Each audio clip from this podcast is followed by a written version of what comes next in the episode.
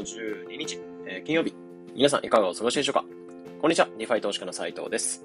えー、このチャンネルでは聞くだけでわかる仮想通貨ってのコンセプトに普段ニュースだったりとか考え方ってのを発信してます。で、今回はタイトルにあったように、最新データ、投資会社 Grayscale、金よりビットコインが多くシェアされる、ETF スケジュールも共有、ということで、えー、朝とあるニュースっていうのがあったので、そちらを解説しながら話していこうと思います。え、早速本題として入っていくんですけど、え、ニュースとしては、アメリカの投資、まあ、大手の投資会社、グレースケールってところが最新データってのを公開したってところでニュースになってました。ま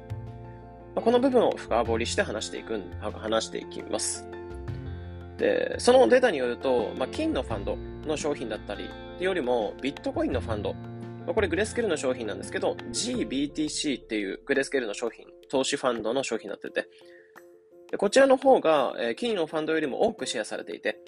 で、そのシェア率っていうのも、金よりも17億ドル多い、約600億ドル以上の資金っていうのが、そちらのビットコインファンドの方に流れてる。まあ、管理してるってことになってるってなってましたね。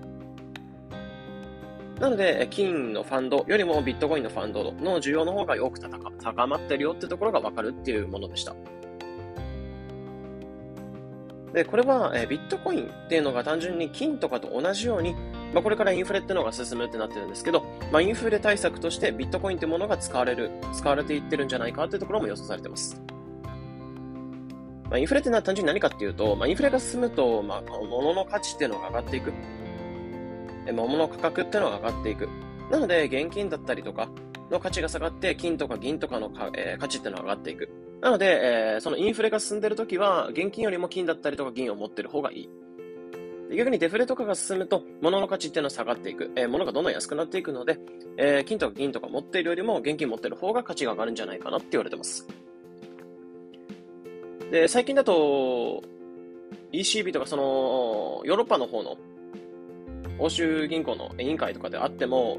まあ、こちらのインフレが進むことに対しての対策をしていくだったりとかっていうのを公言もしてて、まあ、これからどんどんどんどん物の価値とか、え、物の価格っていうのは上がっていく。なので現金の価値が下がっていくから、まあ、インフレにどんどん対応していくよってところも話していたので、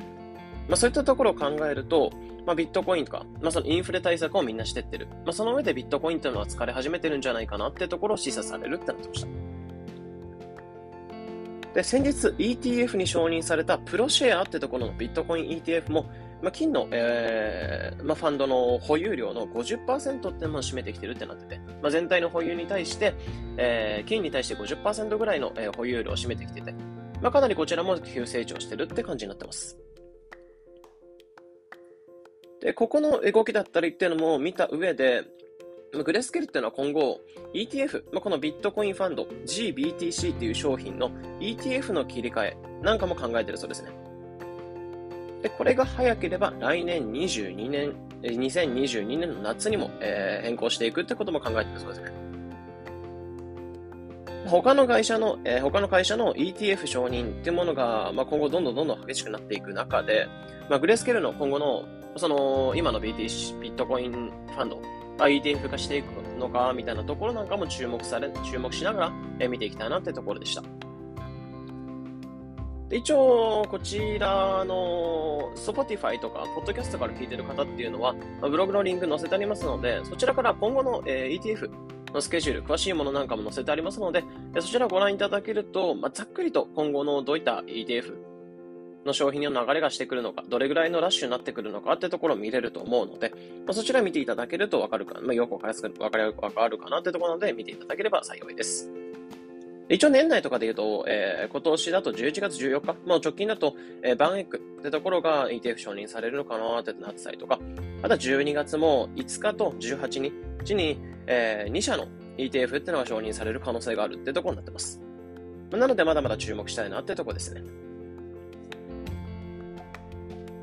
なので今回のニュースとしては、えー、グレースケールの最新データとして、金のファンドよりもビットコインファンドの方が多くシェアされてて、まあ、17, 個17億ドルぐらい多いよってなってました。だからね、ビットコインっていうのが金と同じようにインフレ対策として使われ始めたっていうところを考えられるってなってました。まあ、このニュースっていうのを受けて思ったのは、まあ、絶対的な今まで金だったりとか銀っていう、